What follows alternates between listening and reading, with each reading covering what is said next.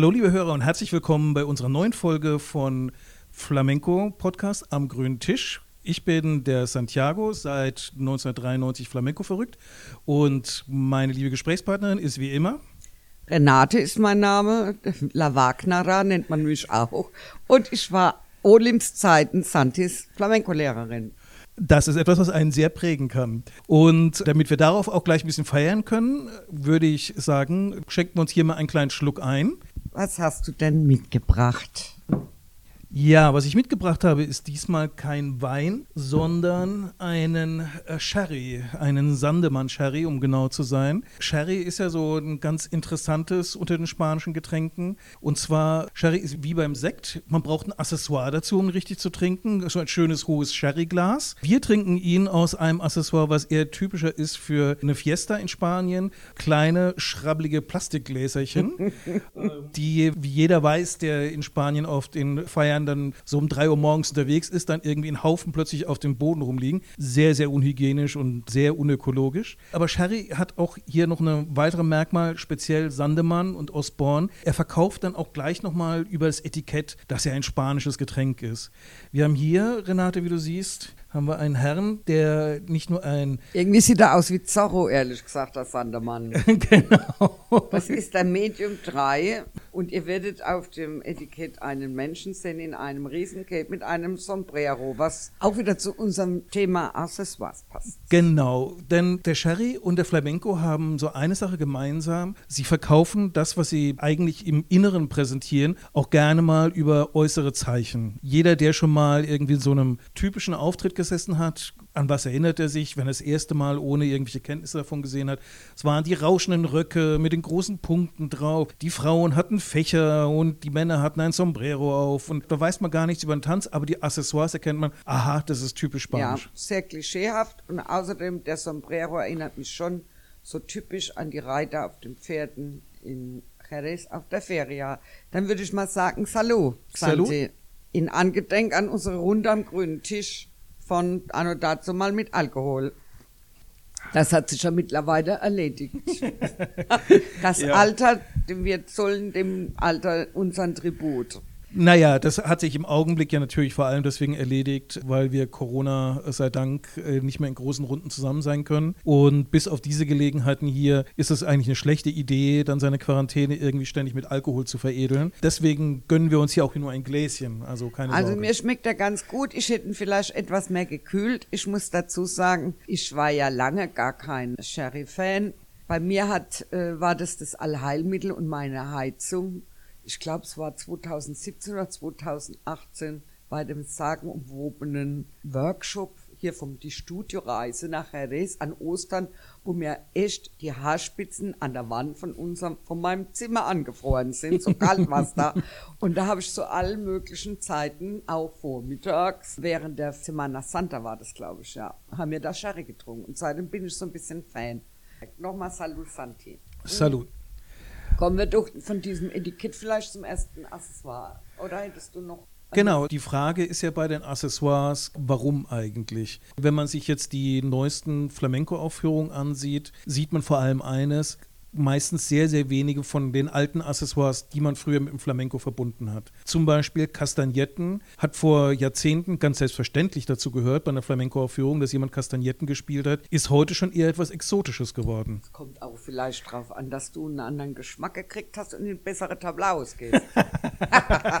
Weil es ist nach wie vor so, dass es absolut zum Klischee zählt, dass jemand Kastagnetten in der Hand hat. Es tut mir jetzt leid, dass ich diese Handbewegung der mir gegenüberstehenden Menschen nicht nachmachen kann, die mich dann immer so begrüßen mit der Frage, ach, du machst Flamenco? Und während sie das so bedeutungsschwanger fragen, machen sie genau so eine Kastagnettenbewegung, wo ich dann immer wieder denken muss, und wenn ich jemand fragt, ach, du bist Maler, habe ich dann einen imaginären Pinsel in der Hand und pinsel darauf und runter. Das hat mich schon immer fasziniert, dass diese Kastagnetten so eine Anziehung, wenn, eine Vorstellung haben. Wenn sich die lieben Zuhörer fragen, was für eine Bewegung das sein könnte, stellt euch einfach vor, ihr habt eine dicke Spinne über eure Handfläche laufen und ihr wollt sie jetzt in diesem Augenblick ermorden ja, und seid ganz hyperaktiv und dann klatscht ihr immer wieder drauf. Und wenn ihr dann noch irgendwie immer Ole, Ole dazu macht, dann ist das ungefähr so, als ob ihr jetzt der Renate vorführen würdet, wie Kastagnetten bei Flamenco also aussieht. Ich hätte es jetzt nicht so erklärt, aber so wird es wohl sein. aber kommen wir nochmal zu den Kastagnetten. Also es ist definitiv so, dass in jedem touristischen Pack da am Flughafen sind irgendwelche Plastikkastagnetten. Und in jeder Peña tanzen kleine Mädchen schon ganz früh zu den Sevillanas mit Kastagnetten. Ich muss sagen, ich habe das ehrlich gesagt lange, lange gar nicht als im Flamenco gesehen. Da lag mein Instinkt recht, denn die eigentliche Kastagnette gehört nicht unbedingt in den Flamenco. Die ist ja parallel dazu entstanden. Und es gibt ja mittlerweile, also nicht was heißt mittlerweile, es gibt ja schon immer richtige Kastagnettenkonzerte. Also jetzt gehe ich mal so Schritt für Schritt voran. Die Kastagnetten, die man da in der Peña gesehen hat, also die da gespielt werden oder in Padres de Familia oder auch in manchen Flamenco-Schulen, sind ja erstmal nur so ein Beiwerk, rudimentär. Aber sind die auch notwendig im Flamenco oder was bringen die eigentlich im Flamenco? Also ich hätte jetzt früher spontan gesagt, nee, um Gottes Willen. Aber ich meine, ich habe dann doch, ich muss halt immer wieder sehen, es gibt da auch Spezialisten, wie zum Beispiel die Carmen Albenis. Die habe ich an dazu mal, ich meine, in Los Cayos in Sevilla gesehen mit einer Segueria. Und ich hätte ja vorher darauf geschworen, dass das alles Quatsch ist.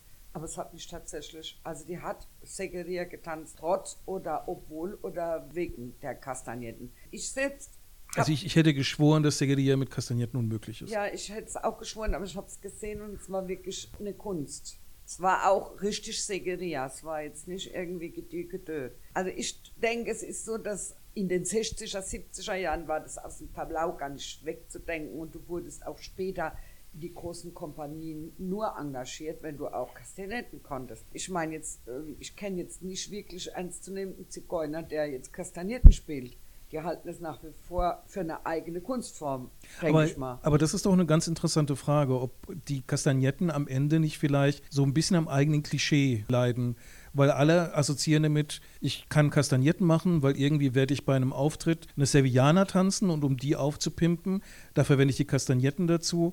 Aber es wird ja relativ wenig drüber nachgedacht. Kann ich denn vielleicht in einem ernsthafteren Ballo, in einer Segueria oder so, kann ich da Kastagnetten wirklich so einsetzen, dass es für den Ballo funktioniert? Also ich glaube, so weit sollte man auch nicht gehen, denn immerhin muss man bedenken, dass die Kastagnetten definitiv ein eigenes Musikinstrument sind, das sehr virtuos gespielt werden kann. Denk mal an den Udaeta oder auch hier gibt es viele Leute, die am Pao de Triana oder hier ganz in der Nähe die Gabi Herzog, die haben da richtig was aufgebaut und äh, ich hätte es ja auch nicht geglaubt, aber ich habe mir dann mal so eine Fusion angeguckt vor Jahren mit einem kastagnierten Konzertant, also Konzertant gemacht und gemischt mit Flamenco und war total begeistert. Das heißt ja nicht immer unbedingt, dass du was tanzt und dabei Kastagnetten in der Hand hast. Ich muss dir sagen, ich war natürlich zu meiner Zeit hoch auf glorifiziert, befriedigt, dass ich nicht in dieser Kathedralprüfung diese Prüfung hatte mit Segeria, habe ich nämlich auch gelernt, mit Kastagnetten. Weil meine Meisterin, die Marikia, ist auch eine Meisterin in den Kastagnetten. Ich aber nicht so arg. Deswegen äh, haben wir auch, die Tatjana und ich, ganz arg durchgefochten, dass das auch in Mannheim kein Prüfungskriterium werden wird. Aber die Marikia hat trotzdem mit mir geschimpft, weil an meiner Schule lange an diesem Institut keine Kastagnetten gespielt wurden. Und dann habe ich es sofort wieder eingeführt. Aber das ist doch genau dann die Glaubensfrage, oder weiß ich gar nicht, ob es die Glaubensfrage ist. Ist es ein Teil, der deine Flamenco-Möglichkeiten bereichert? Oder ist es mehr so ein Tüdelü, was ganz hübsch ist, aber eigentlich nicht wirklich zwingend nötig ist? Ja, also ich meine, da scheiden sich natürlich die Geister sowohl als auch. Ich muss dir sagen, bei uns hat es jetzt die Azucena übernommen und die Leute, die bei ihr Kastagnierten machen, die sind auch total der Fan und die machen das gut. Und man muss auch sagen, mich stört jetzt so ein großer Auftritt von großen Leuten nicht unbedingt, wenn die Sevillanas oder zum Beispiel Fandangos mit Kastagnierten spielen. Es würde mich jetzt nicht stören.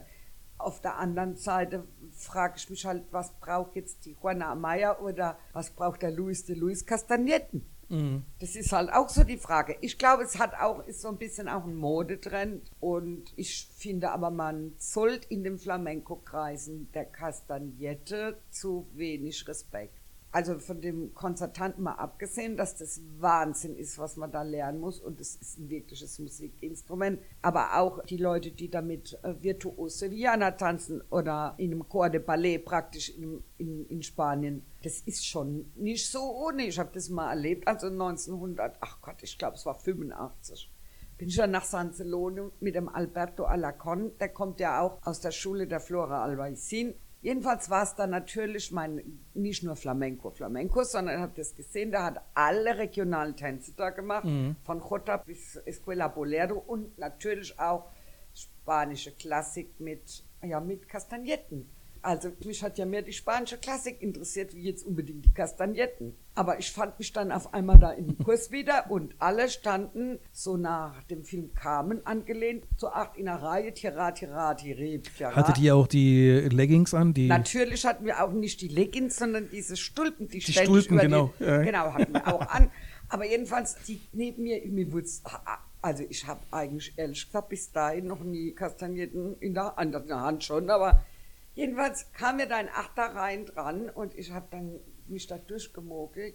Gott sei Dank habe ich ja ewig Klavier gespielt und kann ja ganz toll Schreibmaschine schreiben. Irgendwie hat es mir eben geholfen. Aber jedenfalls irgendwann sagte der, Renata, was machst du denn da? Und ich so, oh Gott, mach das mal alleine. Es waren immer so Passeos nach vorne und rückwärts und durch die Länge der Bahn und mit Drehungen ohne. Es war alles kein Problem. Und dazwischen neben mir hat es ja geklappert, habe ich mal so einen Einsatz gemacht.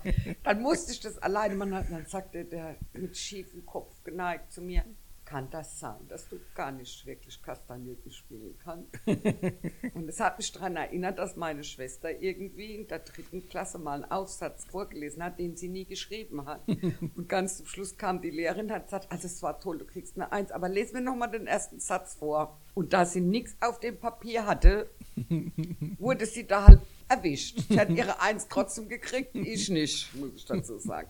Also wie gesagt, ich glaube, dass es eine Kunst ist, auch im Flamenco-Tanz, weil du musst noch einmal koordinativ mehrere Stränge dazu tun. Äh, Carmen ist ja auch ein ganz gutes Beispiel für ein anderes Accessoire, was auch klappern kann im übertragenen Sinn des Wortes, was sich mir im Flamenco aber ein bisschen schneller erklärt, der Baston. Es gibt ja diese sehr schöne Szene, wo Antonio Gades in seiner Rolle als der, ja, wie heißt, wie heißt die Figur in, in der Carmen-Geschichte nochmal? Ich glaube, der Diego, Don Diego. Don Diego. Und legt sich mit dem Ex-Mann oder, oder, mit dem, mit dem noch offiziellen Mann von Carmen an.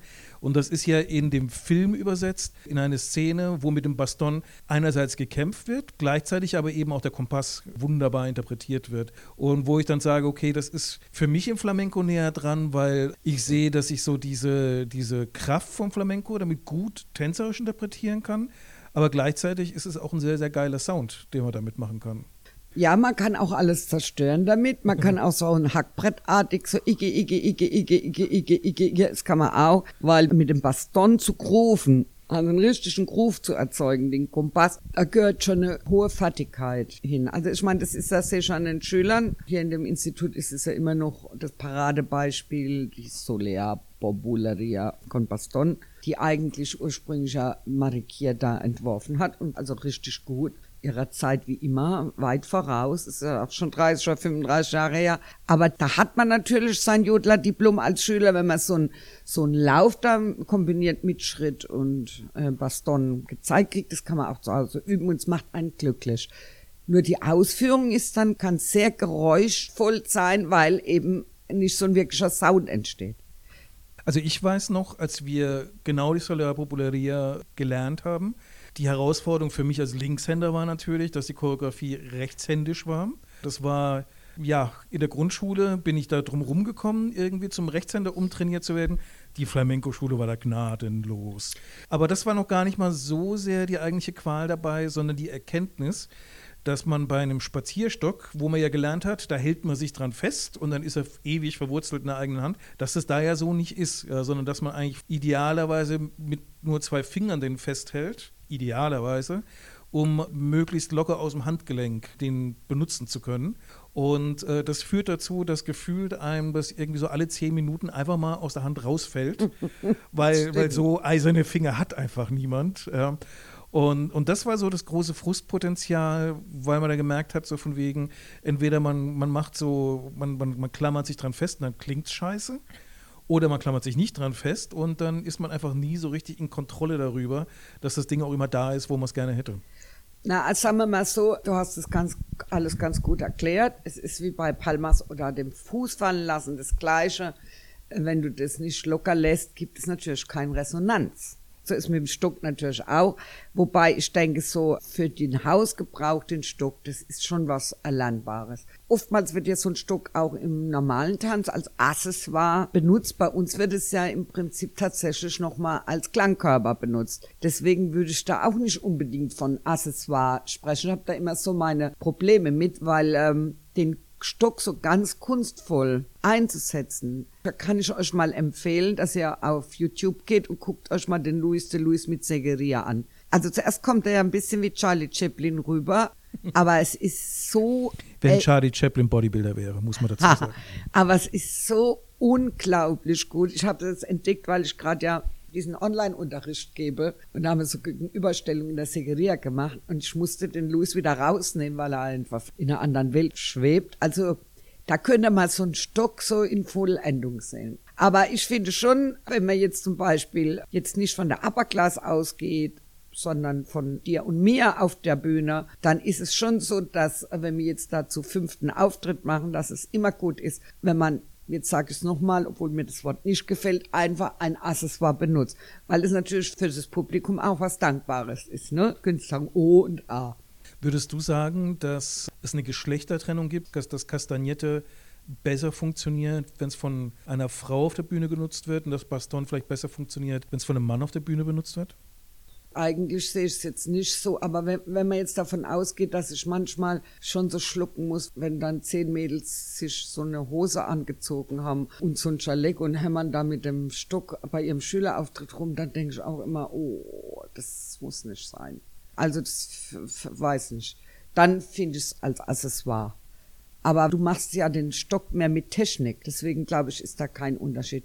Wenn du dir anguckst, ich bin überhaupt kein Freund von Butter de Cola und Männer und habe ja diesen berühmten, jetzt ist mir natürlich der Name entfallen, Wahnsinn, der Typ, wie der mit dem Mandon und der Pataticola, ich meine, Karakoles tanzt. Ich würde ihn sofort einladen. Das ist die nächste Amtshandlung. Jetzt fällt mir natürlich der Name wieder mhm. nicht ein. Die nächste. Ah, der Manuel Linjan kriege ich gerade hier souffliert von der Karin. Aber jedenfalls, wenn das meine nächste Amtshandlung, wenn Corona rum ist, dass stehen einladen muss, weil ich bin überhaupt, du kennst mich ja, bin gar nicht der Freund, was braucht ein Mann jetzt eine Patate Cola? Also er, erschließt sich mir jetzt im ersten Moment jetzt nicht so. Aber diese Choreo, wenn es denn die ist, die ich meine, Ah, da hat es mich echt vom Stuhl gefrönt. Aber das ist ja genauso ein Thema, wo es ja eine spannende Entwicklung gegeben hat, weil im Prinzip hätte es ja für Männer mit dem Kapotte ja eine Alternative zum Manton. Also du hast Accessoires, wo du sozusagen eine typische männliche Variante und eine typische weibliche Variante kriegen kannst. Und dann hast du so Accessoires wie eben die Bata de Cola, die halt sehr also, sehr klar auf ein Geschlecht ausgerichtet also ich glaube, der erste wirkliche Tanz mit Kapotte, den habe ich bei der Marikia gesehen. Mhm. Also da mit, mit diesen Lederhosen, die man über die Hosen macht, wo man normal Vieh mittreibt. Also ich glaube auch, dass mit dem Kaputt, das weißt du ja selber, eigentlich ist es nicht ein Pendant zu Manton. Also, weil der Kaputte ist so schwer und du musst eigentlich es wirklich den Stierkampf interpretieren. Das ist ja mit dem Manton jetzt nicht unbedingt so.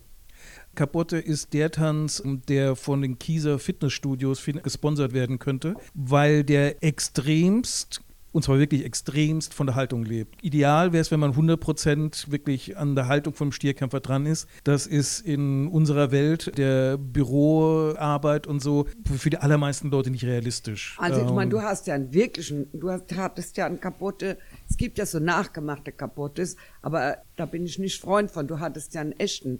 Und da braucht man natürlich unheimlich viel Schnellkraft und diese Federspannung, die sowohl ein Tänzer als ein Stierkämpfer auch immer im Körper haben muss, gewappnet für alles. Das erleichtert natürlich den Umgang schon.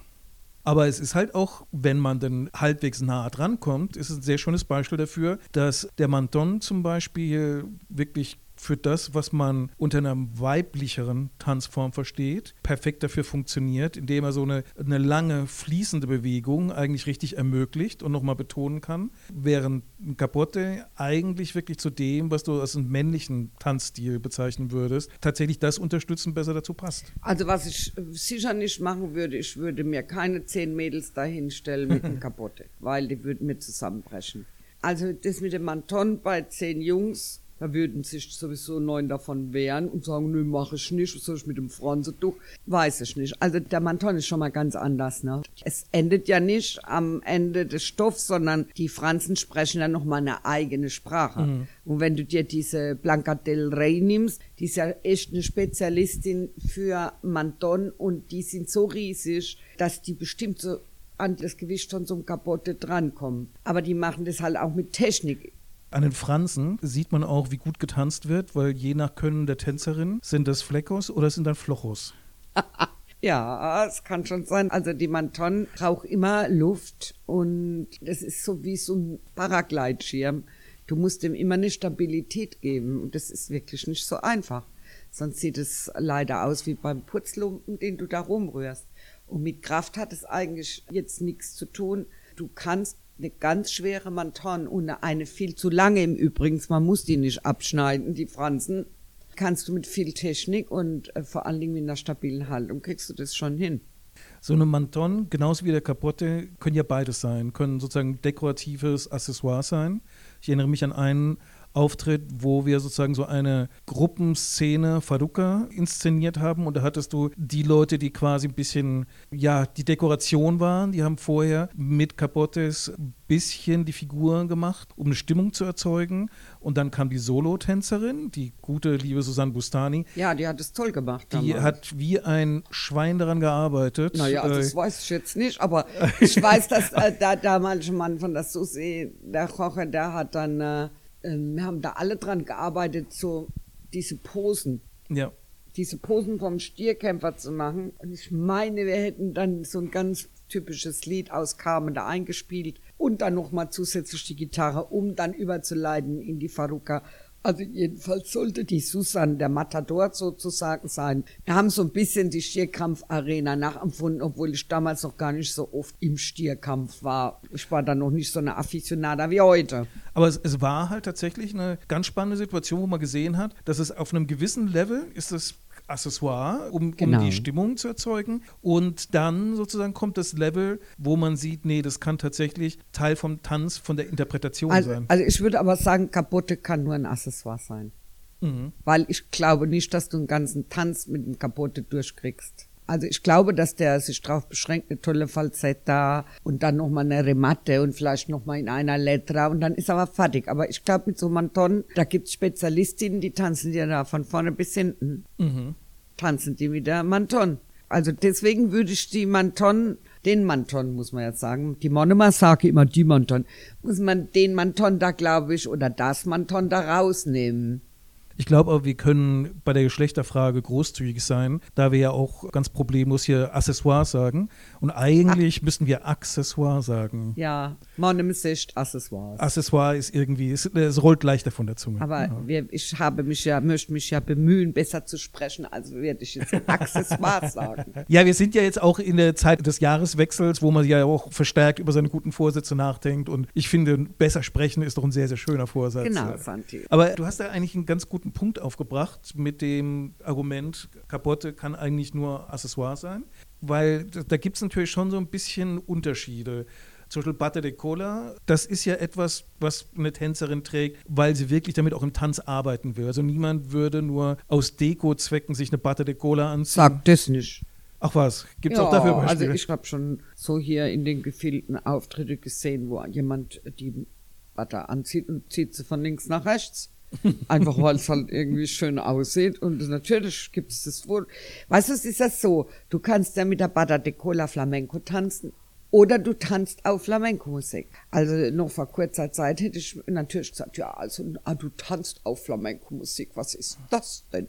Aber mittlerweile muss ich dir sagen, diese Olga Perisset, ich finde, die ist die Anti-Flamenco-Frau, aber ich muss dir sagen, was die mit der Bata de Cola macht, da muss ich ja auf die Knie gehen. Man muss jetzt dazu sagen, die Bata de Cola, das sogenannte Schleppenkleid, kommt eigentlich aus der Klassik. Das ist sicher nicht jetzt ursprünglich da irgendwo im Hinterhof in Jerez gewachsen. Das Allein weil der Hinterhof in Jerez sehr, sehr staubig wäre. Ja, es ist, ist schon sehr estilisado, aber trotzdem kenne ich Menschen, die mit dieser Energie aus Andalusien, da fällt mir jetzt die Allegria von der Elena Carambano ein, bei Mi Amor, ich weiß nicht mehr, 15, 16, das war ja der Knaller.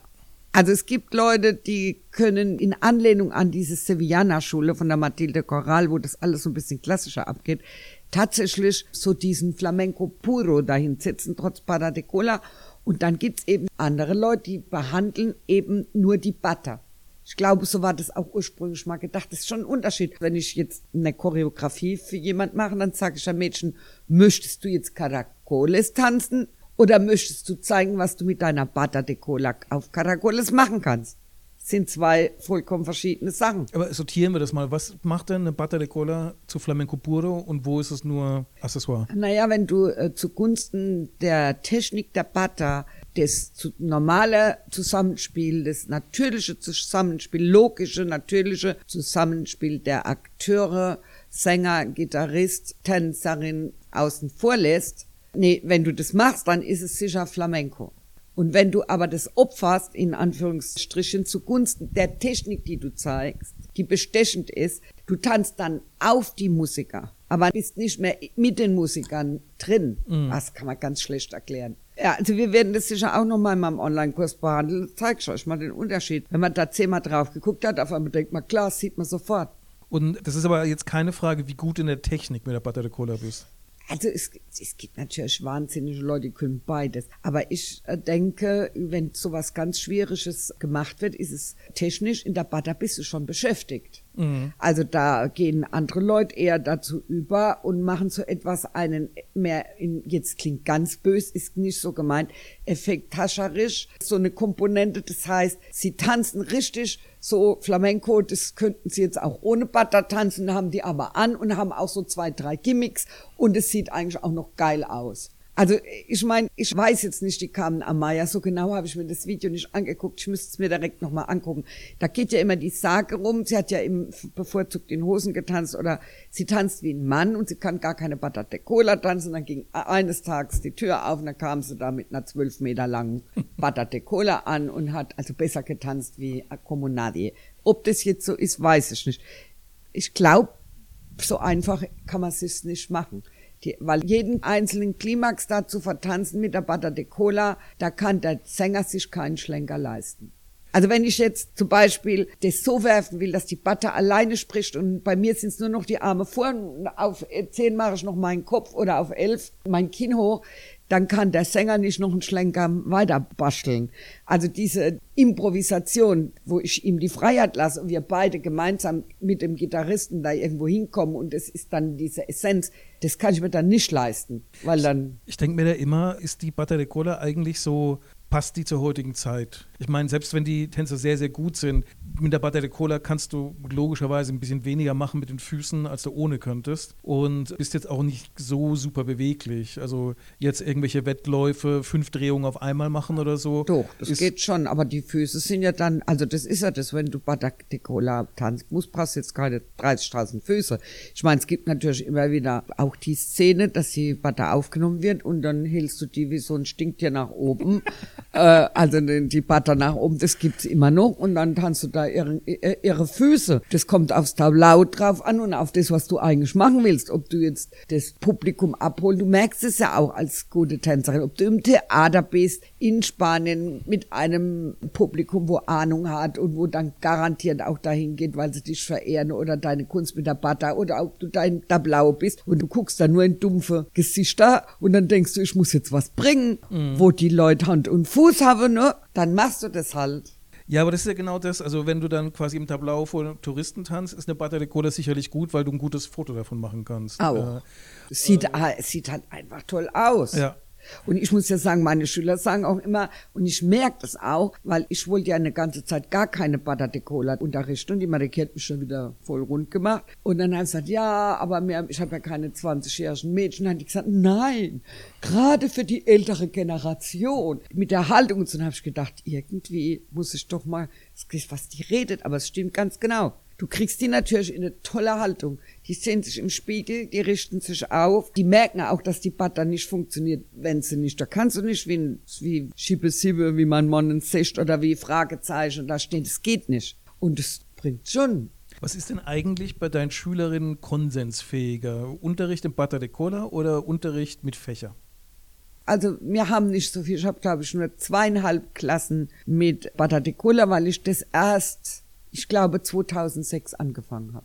Und ich sage dir, bis ich jetzt da fünf Klassen Badate Cola habe, so lang dauert es, bis du sowas aufgebaut hast. Weil die müssen ja ganz von vorne anfangen. Ne, dann nützt ja jetzt auch nichts. Ich meine, es nützt ja schon was, wenn du jetzt so ein Spezialist in Solar bist, nützt das natürlich schon, weil du dich nicht auf den Kompass konzentrieren musst und auf irgendwelche gesanglichen Remates, kannst du selber schon mitsingen, aber das dauert dann schon eine Weile, bis du das in den Tanz wieder reinbringen kannst mit Bada de Cola. Und der Fächer, da gibt sie mir geteilter Meinung, der Fächer ist auch wirklich eher zu den Accessoires zu zählen. Mhm. Weil äh, es gibt ja mittlerweile also ich habe ja mal was ganz Witziges erlebt. In meinen frühen Jahren gab es da eine Lehrerin, die wollte mir echt weiß machen. Es gibt einen, Unterschied zwischen diesen großen Fächern mhm.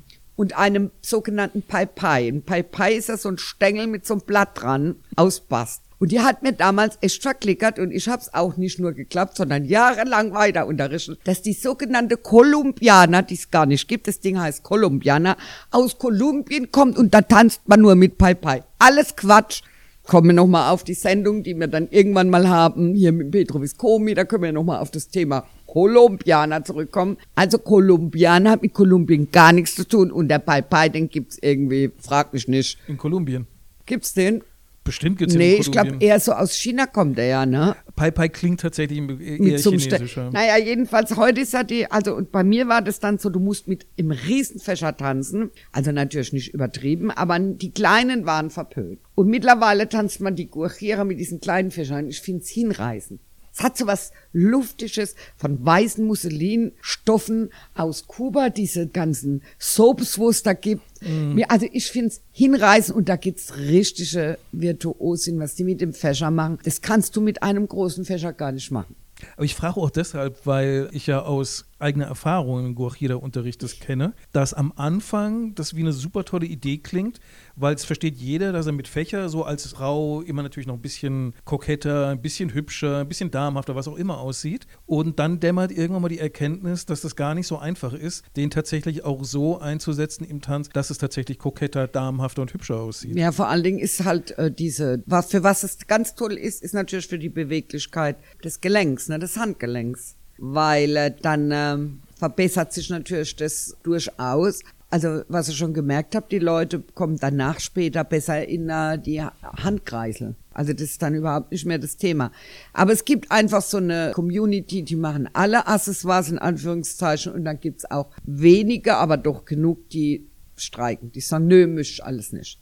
Also überhaupt, Manton ist ja auch anstrengend, Fächer ist anstrengend. Übrigens gibt's ja ein, ein passendes Pendant mhm. Zum Abanico und zwar ist es die Machete. Die hat ja das erste Mal der Miguel Vargas eingesetzt bei diesem Rhythm with Soul. Kannst du dich erinnern? Mhm. Da tanzen diese Männer auf so kubanisch anmutenden Flamenco-Weisen in der Guajira mit weißen Leinenanzügen, ganz locker, also Leinenhosen mit dieser Machete.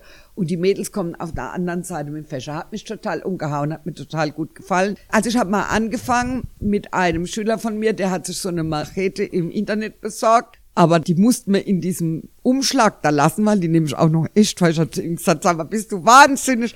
Also weit sind wir nicht gekommen, aber das wäre noch so ein Projekt, wo wir haben wir nicht auch sowas gemacht? Um wir haben sowas gemacht und deswegen muss, deswegen muss, ich da auch einschreiten, weil wir haben das mit einem Gummisäbel getan. ja, du. Aber der Pedro hatte tatsächlich, habe ich noch bei mir die Machete. Und mit einem Gummisäbel das zu tanzen ist an Albernheit ja, nicht, nicht zu überbieten. Ja, also, also bei ihm hatten wir es tatsächlich mit einer echten Machete und also ich bin da noch nicht weg. Das hat mich so fasziniert. Das könnte ich mal wieder anfangen. Also meine Alternative dazu ist ein Eindruck, den ich von der Kuba-Reise mal mitgebracht habe. Habe ich dir auch schon mal darüber erzählt, wo ich gesehen habe, dass die kubanische Murumba, da tanzen die Männer mit ihrem Taschentuch. Die setzen das ein sozusagen als tänzerisches Element in der Choreografie und das beruht im Prinzip auf der Erkenntnis, dass in Kuba hast du immer dein Tuch dabei, um dir einfach den Schweiß von der Stirn zu tupfen. Aber da kann ich dir gleich sagen, das hat die Renate sogar gelernt bei der Flora Albaicin. Das ah. sind die Katala katalanischen Rumbas. Tanzt man auch mit Tuch. Ja, das ist, aber das ist dann vielleicht ein Accessoire, was ja, aber so eine, aber ich finde jetzt so eine so ein Tüchlein da, aber so eine Machete hat schon was, ne? Naja, wenn du die Versicherung dafür kriegst. mit, mit also, aber jedenfalls würde ich mal sagen, du kannst, das liegt natürlich auch immer im Auge des Betrachters. Du kannst natürlich durchaus, haben wir früher immer gemacht, da angefangen mit dem Abanico und dann haben wir irgendwann abgelegt, dem Sänger gegeben, in den irgendwo reingesteckt. Gibt's ja ganze Röcke, die so genäht wurden, dass du das unauffällig verschwinden lassen kannst. Aber sowohl als auch. Also ich würde sagen, so eine Letra damit getanzt zählt für mich als Accessoire und wenn du wirklich damit tanzen kannst und hast es durchgehend, dann ist es für mich ein erhöhter Effekt von deinem Tanzniveau. Ist das so eine Geschichte bei Accessoires, dass die, ich sag's mal so, dass die wirklich einen Tanz auch besser machen können? Ich erinnere mich daran, es gab ja auch mal diese Choreografie bei den Tarantos, wo man dann mit dem Korb einmarschiert ist. Und der hatte ja diese Symbolkraft in dieser speziellen Choreografie, das zu simulieren. Die Frauen, die sozusagen zum Bergwerk gehen, um ihren Männern das Essen zu bringen und haben dann irgendwie den Korb in der Hand, was sie dann im Prinzip dem Ausdruck vom Tanz dann einsetzen konnten. Also das ist äh, bei den Tarantos mit dem Korb, das ist sicher interpretativ, ne? Und das ist dann definitiv ein Accessoire. Weil du kannst, was willst du mit dem Korb da machen?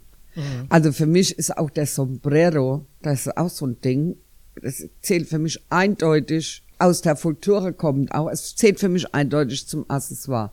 Also ich habe jetzt noch niemand ernstzunehmendes gesehen, der da mit einem Sombrero auf dem Kopf von Anfang bis zum Ende eine Faruka oder was getanzt hat oder eine Segeria. Also ich meine, hallo. Nee, aber so finde ich ganz nett, ne? Auch mit dem, mit dem Korb fand ich ganz spannend. Wir haben zum Beispiel in der Kathedra, die Prüfungsversion war mit Tarantas, das ist ein freier Gesang. Also da habe ich diesen Kanaster da eingesetzt, da mussten die erst auf eine Falsetta das machen, damit sie fakultativ auch mit einem anderen Sänger arbeiten können, der nicht jetzt gerade Tarantas frei interpretiert. Und wir haben dann, also können mit einer Falsetta angefangen, dann interpretieren die die Falsetta und geben in der Letra das ab oder vorher schon. Und das habe ich dann umgedichtelt nochmal auf die Tarantas. Das war richtig gut. Und zum Schluss haben wir die wieder, die Tangos enden lassen und sind im Prinzip wieder mit dem Korb raus. Auf die gleiche Anfangsmelodie. Hat was Dramaturgisches und Interpretatives sicher stark für ein Theater. Ob es jetzt unbedingt für ein Tableau bräuchte, nein. Aber diese Accessoires legen die dem Flamenco nicht auch sehr auf eine gewisse Periode fest? Also ich denke daran, Natürlich ist es etwas, mit dem du in der Interpretation arbeiten kannst, aber es ist so irgendwie auch ein Signal, das ist ein Tanz aus einer Zeit, die mehr als 100 Jahre her ist. Heute würdest du vielleicht nicht mit einem Fächer, heute würdest du vielleicht mit dem iPad dich kokett dahinter verstecken und dem Typ gegenüber zublinzeln. Naja, die Mode im Flamenco, das ist ja immer so wellenartig, ne? Also ich kann mich erinnern, dass man eine ganze Zeit lang hat man überhaupt keine Bada de Cola getanzt und auch wenig mit Manton. Und Tarantus hat man auch ganz wenig getanzt. Und schon gleich gar nicht mit jetzt im Korb. Und das hat sich jetzt geändert. Also jetzt tanzen alle Leute Patate Cola und Manton und sie tanzen auch Tarantos. Also das ist immer der Mode unterworfen. Und das, was gerade modern ist, ich meine, du musst ja auch überlegen, die ganze Community der Gitanos. Also ich kenne da kein Mensch, Vielleicht mal bei der Biennale, dass sie Schmied mimen und da auf dem Ambus rumhauen und das dann die erste Reihe erstickt im Qualm, haben wir ja alles schon erlebt. Und da auch mal mit einem Körbchen da reinkommen. Aber die, ey, ich kann es, die, die, die Concha Vargas jetzt mit dem Fächer in der Hand sehen. Mhm. Also ich meine, ich kann mich noch erinnern, ich hatte mal ein Gespräch mit der Manuela Carrasco, weil es war vor 35 Jahren ein absoluter Traum, dass sie bei mir unterrichtet. Gott sei Dank hat es irgendwie nicht geklappt, weil ich finde die Frau wahnsinnig gut, aber ich glaube, so unterrichten ist nicht so ihr Ding. Aber dann habe ich so in meinem Lieschen Müller, gerade angefangen mit Flamenco, so ein bisschen Kathedra bei der Marikier, sonst hätte ich mich ja gar nicht angehört, wenn die nicht gewesen wäre. Habe ich dann gesagt, ja, können Sie auch. Also sie hat mir dann gesagt, ja, sie wird Zegeria machen oder wird auch Soler machen, ne? Und ich dann so, ja, ob Sie vielleicht nicht auch Guajira machen können. Also ich habe es schon so hingestellt, ich habe es natürlich übersetzen lassen, ich konnte ja immer noch nicht gut Spanisch. Also Guajira wirst du ja nicht machen. Und die, das kann sie alles total. auch mit Fischer ist ihr ganz egal. Und als ich das später dann irgendjemand erzählt habe, nach Jahren, die lagen auf dem Boden. Natürlich geht es nicht. Mhm. Also ich würde jetzt die Juana nicht bitten, bei mir eine Guajira zu, hier zu unterrichten. Warum denn?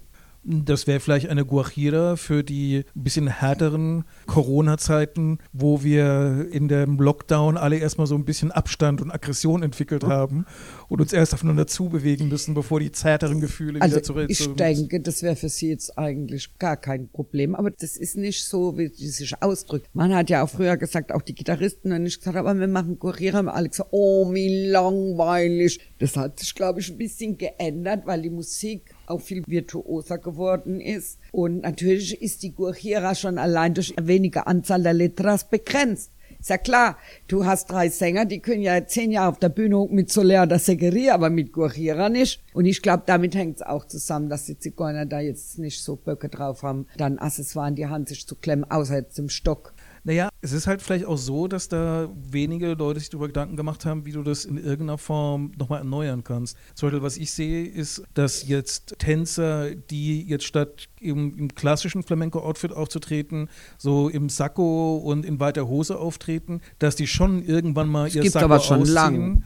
und mit dem dann arbeiten, als ob es ein Kapotte wäre oder ein Manton wäre, also das tatsächlich als Accessoire einsetzen. Also das mit ihrem Sakko irgendwie das einzusetzen als Kaputte oder Manton gibt's schon ewig und drei Tage. Da muss ich leider dazwischen. Und dass die jetzt mit diesem überdimensionierten Sakko und den Bluderhosen auftreten, gibt's jetzt auch schon lang. Das ist schon langst wieder out. Das war so 90er, ja 2000. Das geht jetzt gerade wieder zurück, ne, mit den Fantasie. Da gibt's doch auch jemand ganz Tolles, einen tollen Tänzer, der immer so tolle Kostüme anhat. Ich weiß schon wieder mhm. den Namen nicht. Aber also das geht jetzt wieder zurück zu den engen Hosen bis rauf und reich bestickt und ja gut, aber das ist ein, auch ein Zeichen dafür, wie wenig sich da am Ende tut. Ja, wenn man sich daran erinnert, der Skandal mit den Auftritten bei Joaquín Cortés, wo dann ein Mann im Rock tanzt zum ersten Mal, das ist ja jetzt auch mittlerweile schon wieder vergessen. Vor vielen, vielen Jahren wurde es noch so als große Revolution diskutiert. Dürfen das Männer überhaupt? Ja, wir haben ja schon in der letzten Sendung gesagt, diese ganzen Auswüchse, also das ist nicht wertend gemeint, das Wort, sind total notwendig, dass der Flamenco weiter sich entwickelt. Wenn auch jetzt nicht unbedingt dahin gehen, dass jetzt Männer in Zukunft mit Bada de Cola tanzen oder einen Rock anhaben, sondern das gehört aber dazu und ich glaube, das ist die Erneuerung. Also wir werden auch, äh, wir haben die spaciesten Autos, aber wir finden jetzt trotzdem Sachen, also früher war das klar so ein Oldtimer aus den 30er Jahren und jetzt höre ich immer wieder meine eigenen Kinder, wir haben vorgestern ein Ford Capri oder was, nur ein Capri, der Capri, C-A-P-R-I. Da haben die den gesehen und gesagt, was ein tolles Auto. Aber wir hätten doch vor zehn Jahren oder 15 mhm. gesagt, oh Gott, das ist die Altschüssel. Also du merkst ja, das wechselt halt, was wert ist. Zum Beispiel, ich kann mich erinnern, dass mein ganzes Umfeld ihre ganzen Langspielplatten regelrecht rausgeschleudert haben, um sich diese DVDs da in Hülle und Fülle hinzulegen. Und jetzt haben die wieder einen Wert. Und die DVDs haben keinen Wert mehr. Mhm. Und es wird immer so weitergehen. Jetzt hoffe ich, dass meine ganzen VHS-Kassetten das überleben. Es ist halt so, dass da ganz viele Flamenco-Sachen drauf sind, die du auf YouTube nicht findest. Da findest du ja immer nur moderne Sachen oder so Halbsachen. Ja, aber das unterliegt schon stark auch äh, der Mode. Da fängt halt einer an, den Arm jetzt zu drehen, wo du denkst, du hast arme Schultergelenk und du denkst, was soll das? Und dann fällt dir irgendwann ein, dass es das ganz früher schon in irgendwelchen folkloristischen Tänzen immer gegeben hat. Was sind denn für dich so Accessoires, wo du sagst, die könnten ein Comeback vertragen? Also die sind nicht genug genutzt, die sind nicht in ihrem vollen Potenzial genutzt. Ja, also es ist so, dass ich denke, dass es noch eine andere Möglichkeit geben müsste, den Sombrero, sprich Hut, zu präsentieren, wie das bis jetzt möglich war. Man sagt ja sogar Routine mit Sombrero. Und ich muss sagen, ich würde mir echt wünschen, mal von einem Profi eine gehaltvolle, spannende Interpretation der Garodin zu bekommen, wo er also auf den Gesang eingeht und das Ding so richtig spannend macht und das mit dem Einbezug von dem Sombrero. Also nichts gegen unsere Schülerauftritte, wo wir so die unteren Klassen Garodin tanzen lassen mit Sombrero, weil so einfach ist es natürlich nicht, den zu handhaben, aber du weißt ja, wie das ist. Er geht nach oben, er geht nach rechts, er geht nach links, er hat eine Kreisbewegung, er geht einmal um den Körper rum und damit erschöpft es sich fantastisch, dass eigentlich der Palo als solches und die Gewichtigkeit, die er hätte haben können, vollkommen in den Hintergrund tritt. Das ist natürlich das gegebene Beispiel eines Accessoires, dieser Sombrero in dieser Handhabung. Wir haben vor Jahren mal beim Miguel Vargas, weil ich ihn so genervt habe, einfach eine Letra Garotin gemacht, natürlich ohne Sombrero, weil ich sage, ist ja egal, wenn ich schon gefragt habe, die machen mir Garotines in Workshops, aber die Frage ist dann immer die nächste, aber aber nicht mit Hut, oder? Also, der Miguel hat auch nicht mit Hut gemacht und es war so genial und das hätte ich gern verbunden. Also an alle da draußen, wer immer mir zuhört, ihr könntet mich beglücken mit so einem gehaltvollen Garotin mit Sombrero. Was ist denn für dich der Einsatz mit Hut, der dir am meisten in den vergangenen Jahrzehnten in Erinnerung geblieben ist? Oh, da habe ich eine ganz tolle Story. Du weißt ja, viele benutzen den auch am Anfang in der Faruka. Oder früher hat man das oft gemacht und vor gefühlten 500 Jahren war ich in Granada in einem Tablao, den Namen sage ich jetzt mal nicht, oben auf dem Berg. Und das Tablao war nicht gut besucht wie immer, weil es ist damals nicht das beste Tablao gewesen. Wir saßen da zu viert oder zu fünf in der ersten Reihe und ich kann mich noch erinnern, ich musste meinen damaligen Gitarristen, den Rainer Havelka, mit Gin Tonics bestechen, dass er überhaupt mitgeht, weil er dieses Tablao so blöde fand. Also dann hatte ich die da alle versammelt, natürlich in der ersten Reihe. Und dann kam der Starttänzer von dem Blau und hatte natürlich einen Hut auf und er fing in der Mitte von der Bühne an, hat da zwei Bewegungen gemacht und dann zog er den Hut ab und wollte ihn lässig, du kennst ja die spanischen Stühle, mhm, mhm. die haben ja so rechts und links, kommt da ja oben so ein Bömmel raus, also so ein mhm. Stück Holz und da wollte er galant und fesch diesen Hut draufschmeißen, dass der da so seitlich dekorativ am Stuhl hängen bleibt. Santi, du kannst es dir nicht vorstellen. Der hat es mindestens zehnmal probiert und jedes Mal ist dieser Hut auf den Boden geflatscht oder hing so halb trauernd auf dem Sitz. Was natürlich zur Folge hatte, dass die Mannschaft, die ich mitgenommen habe, auch noch angeheitert durch den Gin Tonic, da brustend und sich halb auf dem Boden wälzend benommen hat. Ich hatte mich ja im Griff. Also wir sind da fast rausgeflogen, die waren mit uns stinkesauer und wir sind dann ganz lange da auch nicht mehr hin. Das könnte passieren, wenn man mit Hut arbeitet und den dramaturgisch als Accessoire einsetzen möchte.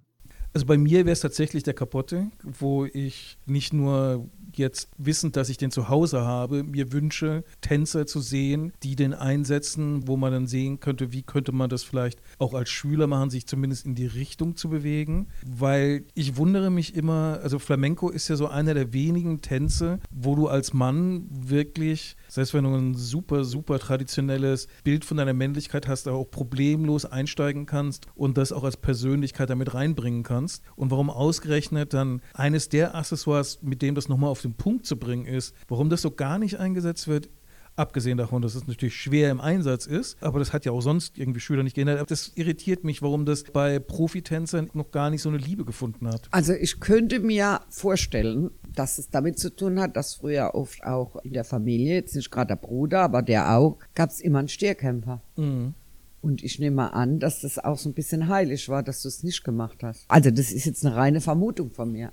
Wie war das denn bei Carmen? Hat er nicht auch das eingesetzt? Oder hatte der das nur um die Schulter? Der hat es, glaube ich, nur um die Schulter gehabt. Also ja. ich könnte es mir vorstellen. Ich fand es damals grandios, als ich das bei der Marikier gesehen habe. Und habe gedacht, ich muss es unbedingt auch machen. Aber als ich dann so ein absoluter Stierkampf-Fan wurde, dann habe ich zwar immer noch gedacht, ich habe gedacht, ich müsste eigentlich erstmal zum Stierkämpfer irgendwie in so eine Schule gehen und mir das zeigen lassen. Das ist vielleicht genau das Problem. Weißt ja. du, das Problem ist, du wurschtelst dir da was zurecht, wo dann einfach nicht stimmt. Ja. Also es sollte ja schon, also wenn du so ein, in Anführungszeichen, Accessoire benutzt, dann sollte es doch auf jeden Fall solide gearbeitet werden. Oder wir sind natürlich, wie wir am Anfang schon gesagt haben, du kannst alles als Accessoire benutzen. Ja, Moment, das ist jetzt genau die Frage. Du bist ja schon ein paar Jahre jetzt mit Flamenco unterwegs und aus gut unterrichteten Kreisen weiß ich, dass du ja auch in deinem Privatleben gelegentlich mal so ein Schrittchen für dich übst, eine Handbewegung nochmal nachvollziehst. Hast du da jemals in deinem normalen Umfeld einen Gegenstand gefunden, benutzt, wo du sagst, oh, das könnte ich jetzt als Accessoire einsetzen? Also ganz ehrlich, ich habe schon geübt mit der Pfanne, mit der Bratpfanne als Sombrero, das stimmt auf jeden Fall. Ich habe auf jeden Fall mit dem Handtuch auch schon gearbeitet, mit dem Badehandtuch, weil mir gerade was eingefallen ist. Nachdem ich da meine ganzen Parfümflaschen, die zur Deko da stehen, abgeräumt habe, habe ich es gelassen, weil das Handtuch einfach zu rechteckig war und hatte keine Fransen. Also es war ein bisschen dämlich. Was habe ich noch gemacht? Ich glaube, das war's. Ja, Stock ist ga, ganz schlecht. Ja, ja. Also Stock war, war ganz schlecht äh, mit, mit so einem Besenstiel und so nachgeahmt. Und was das Schlimmste, glaube ich, war, ich glaube, ich habe es schon mal erzählt, das war einfach, als ich auf unserem Marmorboden, den wollte ich nicht verkratzen. Und dann habe ich aber meine Flamenco-Schuhe, musste ich, ähm, im Gegensatz zu heute, musste ich die an den Füßen haben, sonst konnte ich gar nicht in die Welt des Flamencos. Und damit der nicht verkratzt, habe ich mir diese elenden weißen Tennissocken mit dem roten und dem blauen Balken von meinem Mann da drüber gezerrt. Und ich wollte unbedingt den José Barondo als Vorlage nehmend, wollte ich Segueria lernen von der Struktur. Und da habe ich gedacht, ich mach's mal über den Gesang. Und es war halt, es ging bis nachts um zwei und drei. und da stand ich dann, habe mir das immer angehört, habe es ausgeschaltet und habe es gesungen. Also mit äh, La La, bis dann mein Mann da gekommen ist und hat gesagt, also er kann es nicht fassen. Also das habe ich auch schon gemacht. Aber ansonsten lass ich mal überlegen. Doch, natürlich. Am Anfang, ich habe ja Bada de Cola das erste Mal gehabt entweder war es die Flora oder es war die Rosa Montes, die mir das erzählt hat. Also du musst unbedingt mit der Butter in der Wohnung deinen Hausputz machen, damit du lernst organisch und natürlich, dass das nur eine Verlängerung von deinem Rücken ist, von deinem Steißbein zu sagen und du das dann auf die Seite legst. Damals wohnte ich in der Edisonstraße, es waren irgendwie 75 Quadratmeter und drei Zimmer, Miniräume und verschachtelten Gang. Du kannst dir gar nicht vorstellen, was ich da alles runtergeworfen habe und hängen geblieben bin und also das war nicht sehr von Erfolg gekrönt. Ich finde, wir sind jetzt so zum Ende unseres Themas gekommen. Und zum Abschluss, finde ich, hast du ja, Renate, schon ein paar sehr gute Tipps gegeben, was man denn beim Nutzen und beim Einsatz von Accessoires im häuslichen Umfeld beachten sollte. Ich würde von meiner Seite aus noch eine Warnung dazugeben. Und zwar passt immer da, darauf auf, wer auf eure Accessoires Zugriff hat. Ich habe nämlich vor langer, langer Zeit mal den Fehler gemacht, bei meiner Mutter ein Baston stehen zu lassen. Und der war dann irgendwie neben ihrer Heizung gestanden. Und aus irgendeinem Grund war da eine gewisse Luftfeuchtigkeit drin. Und so eine Woche später ruft sie an und sagt so: Weißt du den Spazierstock, den du da hattest? Ich so: Ja. Ähm, ich weiß schon, was du meinst. Und dann sagt sie, ja, irgendwie, der hat sich so jetzt gestreckt. Das ist jetzt nur noch ein Stock. und, aber es ist ja nicht so wichtig, ist ja nur ein Spazierstock. Ich gebe dir einen anderen dafür. Und ich konnte es nicht glauben. Das war dann tatsächlich einfach ein gerader Stock geworden. Nein. Natürlich nicht mehr einsatzfähig. Ich habe den heiß und innig geliebt, weil er genau die richtige Länge, genau Ja, das ich richtige Gewicht das. hatte. Und natürlich war keiner der Spazierstöcke, die sie gefunden hat, auch nur ansatzweise vergleichbar oder auch benutzbar. Also mit den Stücken muss ich aber noch schnell was erzählen. Ich kann mich erinnern, ich bin extra nach Granada. Du hast hier keinen Laden gehabt, der Ja. irgendwie in Baston 1900 Gladbach. Also bin ich wieder mal in Granada gewesen und der Rolf Trunz war dabei. Und dann habe ich gesagt, Rolf, ich brauche 20 Spazierstücke. Die müssen wir dann irgendwie im Flieger transportieren. Und da hat er gesagt, äh, du musst mir helfen. Und es wäre ja unmöglich nach den Türmen wäre das ja gar nicht gegangen, aber das war ja lang vor. Jedenfalls kommen wir da an und dann sagen die, ja, was wollen Sie denn mit den ganzen Stöcken? Und dann soll natürlich Theater gemacht. Ich meine, so ein Stock, wir sind da in zum Schreiner, das hat acht Mark gekostet oder was. Ich musste denen sagen und auch den Asafatas, dass wir das für ein Altersheim holen.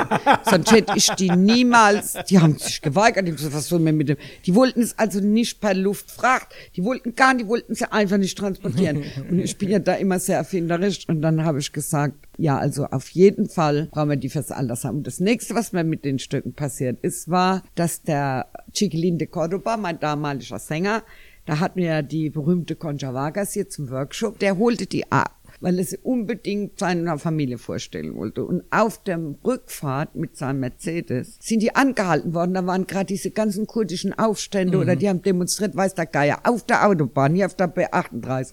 Und dann kannst du dir vorstellen, die Concha, wie die aussieht und der Chiquilin, also die Polizei mit dem NG in heller Aufregung, die Concha in Tränen aufgelöst, Polizia, Polizia und dann haben die gesagt, die müssen den den Kofferraum öffnen und da liegen da irgendwie zehn Bastons drin, die, die gleich das MG hoch, was sie damit machen. Und da hat die Concha und der Chiquilin haben diese Stücke raus und haben den auf der B38 vorgetanzt.